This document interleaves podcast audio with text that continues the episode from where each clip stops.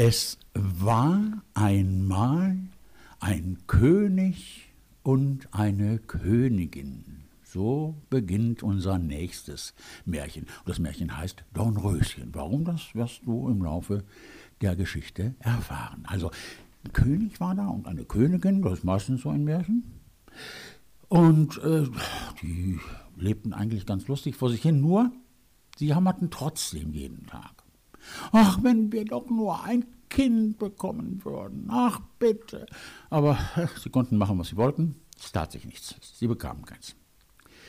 Da geschah es eines Tages, dass die Königin ein Bad im Schlossteich oder im Teich des Schlossgartens, genauer gesagt, nahm, und da krabbelte ein Frosch aus dem Wasser an Land.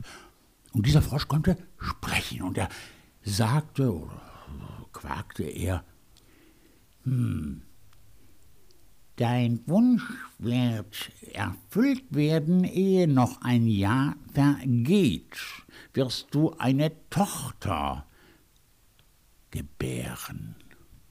Sprach's und sprang wieder ins Wasser. Was der Frosch gesagt hatte, stimmte aber, denn es war noch kein Jahr vergangen, da bekam die Königin ein Kind, und zwar ein Mädchen. Wunderbar. Ja, die waren natürlich heilfroh, ne, dass es endlich mal hingehauen hatte, und Tochter war ihnen genauso lieb wie ein Junge. Was soll's, Prinzessin oder Prinz? Und dann ein Riesenfest gegeben natürlich, weil sie sich so freuten und alle Verbanden mussten kommen. Und dann haben sie gesagt, ach Mensch, wir laden auch mal die hm, weisen Frauen des Reichs ein. Weise Frauen, das sind so Frauen, die sind besonders schlau und haben besondere Fähigkeiten. Die können auch so ein bisschen zaubern. So ein bisschen ist gut, sie können sehr doll zaubern. Aber da gab es ein Problem. Es war nämlich so, dass der König nicht so wahnsinnig reich war und er hatte nur zwölf goldene Teller. Du kannst ja nicht irgendwie weißen Frauen irgendwelche ollen Porzellanteller da geben oder Steingut womöglich oder Plaste und Elaste. Nein, das ging nicht. Es musste Gold sein. Da überlegten sie lange hin und her und äh, dann sagte der König, ach was, ist schon nicht so schlimm. Äh, wir laden einfach nur zwölf von den dreizehn weisen Frauen ein und dann haben wir auch genug Geschirr. So geschah es dann auch und es wurde gefeiert mit allem drum und dran und Pi und Pa und Po. Und ja, dann kamen dann nach dem Essen, nach dem prächtigen Essen von den goldenen Tellern für die weißen Frauen, mh, hm, kamen diese weißen Frauen der Reihe nach vor und ja, wünschten der Tochter, der neuen Tochter des Königpaars alles Gute und gaben ihr ein paar Gaben mit auf den Weg. Wundergaben natürlich. Die eine schenkte ihr Tugend, die andere versprach ihr Schönheit, die dritte Reichtum und alles, was es so auf der Welt zu wünschen gibt. Als elf von den zwölf anwesenden äh, weisen Frauen ihre Sprüche äh, gesagt hatten, trat plötzlich die dreizehnte nicht eingeladene weise Frau in den Saal, der alles verstummte, alles war total erschreckt. Sie schaute auch niemanden an, ging stracks zu dem Kind hin und rief mit lauter Stimme, die Königstochter soll sich in ihrem 15. Jahr an einer Spindel stechen und tot umfallen. Alle waren erschrocken. Diese Frau, diese weise Frau, war aber schon wieder verschwunden. Ja, aber die zwölfte Frau hatte ja ihren Wunsch noch gar nicht gesagt. Die konnte zwar, so sind nun mal die Regeln bei den Zauberformeln der weisen Frauen, sie konnte zwar den Fluch der 13. Frau nicht aufheben, aber sie konnte ihn wenigstens abmildern. Deswegen sagte sie, es soll nicht dein Tod sein, sondern nur, na, nur ist gut, ein hundertjähriger tiefer Schlaf, in welchen die Königstochter mit ihrem 15. Lebensjahr fällt. Ja, der König, der sein liebes Kind vor dem Unglück gern bewahren wollte, ließ den Befehl ausgeben im ganzen Lande, dass alle Spindeln verbrannt werden sollten. Spindeln, das muss ich dazu vielleicht erklären, die kennen wir heute nicht mehr so. Das waren so spitze Dinger, die man zum Spinnen von Wolle brauchte. An dem Mädchen aber wurden die Gaben der weisen Frauen alle erfüllt. Es war schön, sittsam, freundlich und verständig, also auch ziemlich klug, dass es jedermann, der es ansah, lieb haben musste. Es geschah, dass an dem Tag, wo es gerade 15 Jahre alt wurde, der König und die Königin kurz mal raus waren aus dem Schloss und mussten was erledigen, irgendwie vielleicht irgendwie noch ein bisschen Geburtstagsgeschenk besorgen auf die Schnelle. Und das Mädchen langweilte sich ein bisschen und ja, ging dann im ganzen Schloss herum. Unter anderem kam sie endlich zu einem alten Turm. Da war sie noch nie drin gewesen. Es stieg die enge Wendeltreppe hinauf und gelangte zu einer kleinen Tür. In dem Schloss steckte ein verrosteter Schlüssel, und als es ihn umdrehte, sprang die Tür auf, und da saß in einem Stübchen eine alte Frau mit einer Spindel, und spann emsig ihren Flachs. Oder Wolle, ich weiß nicht genau. Guten Tag, du altes Mütterchen, sprach die Königstochter. Was machst du denn da? Ich spinne, sagte die Alte und nickte mit dem Kopf. Was ist das für ein Ding, das da so lustig herumspringt? sprach das Mädchen, nahm die Spindel und wollte auch spinnen.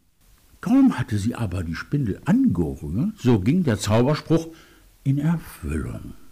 Sie stach sich in den Finger. In dem Augenblick aber, wo sie den Stich empfand, fiel sie auf das Bett nieder, das da stand, und lag in einem tiefen, tiefen Schlaf. Und dieser Schlaf verbreitete sich über das ganze Schloss. Der König und die Königin, die mittlerweile heimgekommen waren und in den Saal getreten waren, schliefen ein und der ganze Hofstaat mit ihnen zugleich. Da schliefen auch die Pferde im Stall, die Hunde im Hof, die Tauben auf dem Dach und sogar die Fliegen an der Wand. Ja, selbst das Feuer, das auf dem Herd flackerte in der Küche, wurde still und hm, schlief ein und der Braten hörte auf zu brutzeln. Und der Koch, der einem Küchenjungen, weil der etwas vergessen hatte, gerade eine saftige Ohrfeige verpassen wollte, ließ ihn los und schlief ebenfalls ein. Der Junge natürlich auch. Und der Wind legte sich, und an den Bäumen vor dem Schloss regte sich kein Blättchen mehr. Rings um das Schloss aber begann eine Dornenhecke zu wachsen, die jedes Jahr höher wurde, bald das ganze Schloss umgab und darüber hinaus wuchs, bis gar nichts mehr davon zu sehen war von dem. Es ging aber die Sage im Land von dem schönen, schlafenden Dornröschen, denn so wurde die Königstochter genannt, so dass von Zeit zu Zeit Königssöhne kamen und durch die Hecke in das Schloss dringen wollten, um sie zu retten. Es war ihnen aber nicht möglich, denn die Dornen hielten fest zusammen, als hätten sie Hände und die Jünglinge blieben drin hängen. Nach langen, langen Jahren kam wieder einmal ein Königssohn in das Land und hörte, wie ein alter Mann von der Dornenhecke erzählte und dass dahinter ein Schloss stehe, in welchem eine wunderschöne Königstochter, Dornröschen genannt, schon seit hundert Jahren schlief. Und mit ihr würden der König, die Königin, der ganze Hofstaat und auch der Koch und der Küchenjunge und der Hund und die Fliegen, alle würden schlafen, seit hundert Jahren. Da sprach der Jüngling, ich fürchte mich nicht, ich will hinaus und das schöne Dornröschen sehen. Der gute Alte mochte ihm abraten, wie er wollte, er hörte nicht auf seine Worte. Nun waren, wie gesagt, aber gerade die hundert Jahre verflossen und der Tag war gekommen, wo Dornröschen wieder wach werden sollte, so wie es die eine weise Frau gesagt hatte. Als der König sich der Dornenhecke näherte, waren es lauter schöne Blumen plötzlich, die taten sich von selber auseinander und ließen ihn unbeschädigt hinein. Und hinter ihm taten sie sich wieder als Hecke zusammen. Im Schlosshof sah er die Pferde und die Jagdhunde liegen und schlafen. Auf dem Dach saßen die Tauben und hatten die Köpfchen unter ihre Flügel gesteckt, schliefen eben auch. Und als er ins Haus kam, schliefen die Fliegen an der Wand. Der Koch in der Küche hielt noch die Hand, als wolle er dem Jungen die Ohrfeige verpassen, und eine Magd saß vor einem schwarzen Huhn, das gerupft werden sollte. Da ging er weiter und sah im Saal den ganzen Hofstaat liegen und schlafen, und oben beim Thron lagen der König und die Königin ebenfalls im Tiefschlaf. Na, na ja, aber er wollte ja das Dornröschen sehen. Da ging er noch weiter und alles war so still, dass einer seinen Atem hören konnte. Und endlich kam er zu dem Turm und öffnete die Tür zu der kleinen Stube, in welcher Dornröschen schlief seit hundert Jahren. Da lag sie und war so schön, dass er die Augen nicht abwenden konnte, und er bückte sich und gab ihr einen Kuss. Wie er sie mit den Lippen zum Kuss berührt hatte, schlug Dornröschen die Augen auf und erwachte und blickte ihn ganz freundlich an. Dann gingen sie zusammen herab, und der König erwachte und die Königin und der ganze Hofstaat und alle sahen einander mit großen Augen an. Und die Pferde im Hof standen auf und schüttelten sich, die Jagdhunde sprangen und wedelten mit dem Schwanz, die Tauben auf dem Dach zogen die Köpfchen unter den Flügeln hervor und flogen ins Feld. Die Fliegen krochen wieder an den Wänden herum und das Feuer in der Küche fing auch wieder an zu brennen, flackerte und kochte das Essen. Der Braten fing wieder an zu brutzeln und der Koch gab dem Jungen endlich seine Ohrfeige, dass er schrie, und die Magd rupfte das Huhn fertig. Und da wurde dann die Hochzeit des Königssohns mit Dornröschen in aller Pracht gefeiert, und sie lebten vergnügt bis an ihr Ende. Ja, das war das Märchen vom Dornröschen. Ich finde, das war ein schönes Märchen, vor allen Dingen, weil es so gut ausgeht. Aber das tun Märchen meistens. Freu dich schon mal auf das nächste Märchen. Ich suche ein ganz schönes aus natürlich. Bis dann. Tschüss, dein Opa. Es war einmal ein König und eine Königin. So beginnt unser nächstes Märchen. Und das Märchen heißt Dornröschen. Warum, das wirst du im Laufe der Geschichte erfahren. Also, ein König war da und eine Königin, das ist meistens so ein Märchen. Und äh, die lebten eigentlich ganz lustig vor sich hin, nur sie jammerten trotzdem jeden Tag. Ach, wenn wir doch nur ein Kind bekommen würden. Ach, bitte. Aber sie konnten machen, was sie wollten. Es tat sich nichts. Sie bekamen keins. Da geschah es eines Tages, dass die Königin ein Bad im Schlossteich oder im Teich des Schlossgartens, genauer gesagt, nahm, und da krabbelte ein Frosch aus dem Wasser an Land. Und dieser Frosch konnte sprechen, und er sagte oder quakte er, hm, Dein Wunsch wird erfüllt werden, ehe noch ein Jahr vergeht. Wirst du eine Tochter gebären. Sprach's und sprang wieder ins Wasser. Was der Frosch gesagt hatte, stimmte aber. Denn es war noch kein Jahr vergangen, da bekam die Königin ein Kind. Und zwar ein Mädchen. Wunderbar. Ja, die waren natürlich heilfroh, ne, dass es endlich mal hingehauen hatte und Tochter war ihnen genauso lieb wie ein Junge was soll's, Prinzessin oder Prinz.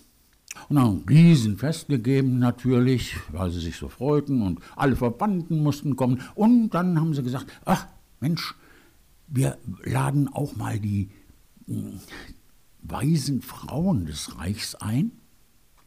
Weise Frauen, das sind so Frauen, die sind besonders schlau und haben besondere Fähigkeiten. Die können auch so ein bisschen zaubern. So ein bisschen ist gut, sie können sehr doll zaubern. Aber da gab es ein Problem. Es war nämlich so, dass der König nicht so wahnsinnig reich war und er hatte nur zwölf goldene Teller. Du kannst ja nicht irgendwie weisen Frauen irgendwelche ollen Porzellanteller da geben oder Steingut womöglich oder Plaste und Elaste. Nein, das ging nicht. Es musste Gold sein. Da überlegten sie lange hin und her und äh, dann sagte der König, ach was, ist schon nicht so schlimm. Äh, wir laden einfach nur zwölf von den dreizehn weisen Frauen ein und dann haben wir ja auch genug Geschirr. So geschah es dann auch und es wurde gefeiert mit allem drum und dran und Pi und Pa und Po. Und ja, dann kamen dann nach dem Essen, nach dem prächtigen Essen von den goldenen Tellern für die weißen Frauen, mh, hm, kamen diese weißen Frauen der Reihe nach vor und ja, wünschten der Tochter, der neuen Tochter des Königpaars alles Gute und gaben ihr ein paar Gaben mit auf den Weg. Wundergaben natürlich. Die eine schenkte ihr Tugend, die andere versprach ihr Schönheit, die dritte Reichtum und alles, was es so auf der Welt zu wünschen gibt. Als elf von den zwölf anwesenden äh, weisen Frauen ihre Sprüche äh, gesagt hatten, trat plötzlich die dreizehnte nicht eingeladene weise Frau in den Saal, der alles verstummte, alles war total erschreckt. Sie schaute auch niemanden an, ging stracks zu dem Kind hin und rief mit lauter Stimme, die Königstochter soll sich in ihrem fünfzehnten Jahr an einer Spindel stechen und tot umfallen. Alle waren erschrocken. Diese Frau, diese weise Frau, war aber schon wieder verschwunden. Ja, aber die zwölfte Frau hatte ja ihren Wunsch noch gar nicht gesagt. Die konnte zwar, so sind nun mal die Regeln bei den Zauberformeln der weisen Frauen, sie konnte zwar den Fluch der 13. Frau nicht aufheben, aber sie konnte ihn wenigstens abmildern. Deswegen sagte sie, es soll nicht dein Tod sein, sondern nur, na, nur ist gut, ein hundertjähriger tiefer Schlaf, in welchen die Königstochter mit ihrem 15. Lebensjahr fällt. Ja, der König, der sein liebes Kind vor dem Unglück gern bewahren wollte, ließ den Befehl ausgeben im ganzen Lande, dass alle Spindeln verbrannt werden sollten. Spindeln, das muss ich dazu vielleicht erklären, die kennen wir heute nicht mehr so. Das waren so spitze Dinger, die man zum Spinnen von Wolle brauchte. An dem Mädchen aber wurden die Gaben der weisen Frauen alle erfüllt. Es war schön, sittsam, freundlich und verständig, also auch ziemlich klug, dass es jedermann, der es ansah, lieb haben musste. Es geschah, dass an dem Tag, wo es gerade 15 Jahre alt wurde, der König und die Königin kurz mal raus waren aus dem Schloss und mussten was erledigen, irgendwie vielleicht irgendwie noch ein bisschen Geburtstagsgeschenk besorgen auf die Schnelle. Und das Mädchen langweilte sich ein bisschen und ja, ging dann im ganzen Schloss herum. Unter anderem kam sie endlich zu einem alten Turm. Da war sie noch nie drin gewesen. Es stieg die enge Wendeltreppe hinauf und gelangte zu einer kleinen Tür.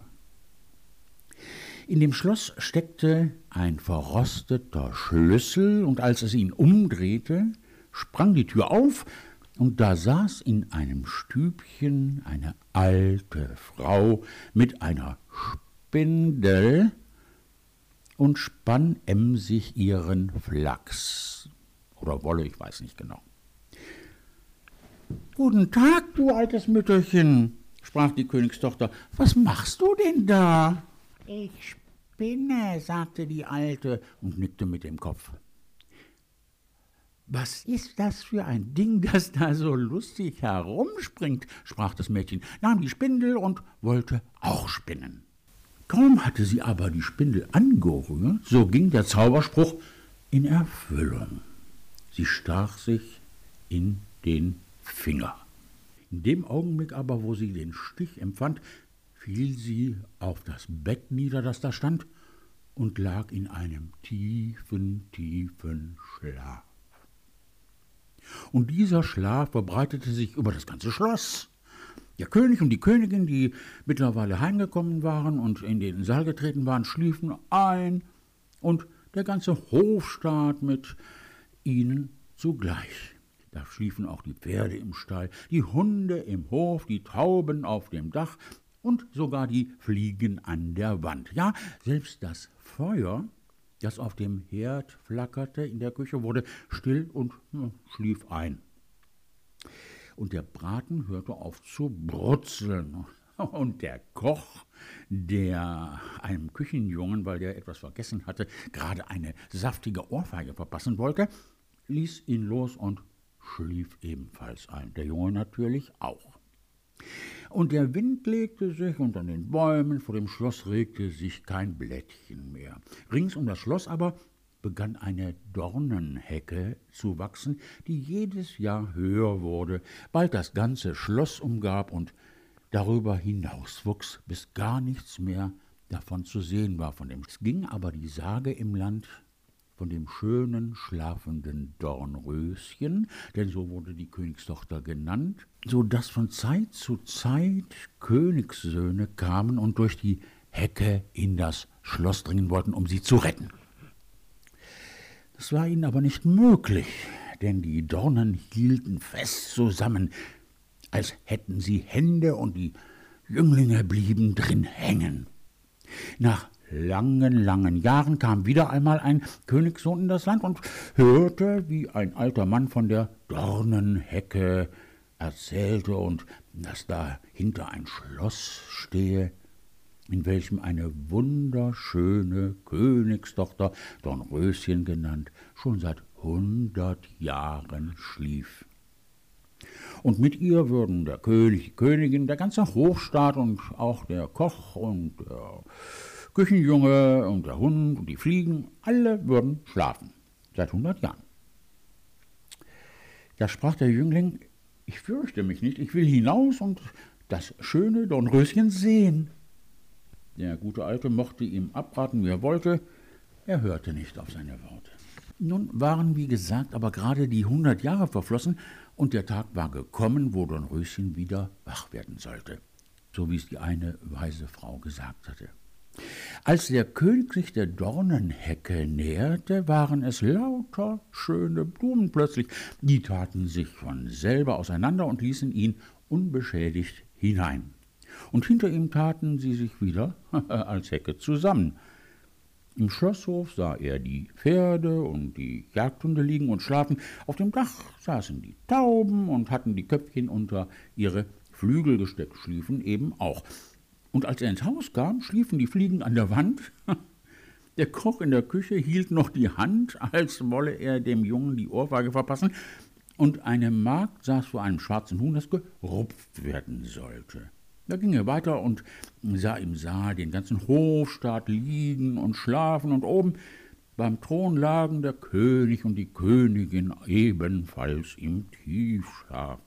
Na, na ja, aber er wollte ja das Dornröschen sehen. Da ging er noch weiter und alles war so still, dass einer seinen Atem hören konnte. Und endlich kam er zu dem Turm und öffnete die Tür zu der kleinen Stube, in welcher Dornröschen schlief seit hundert Jahren.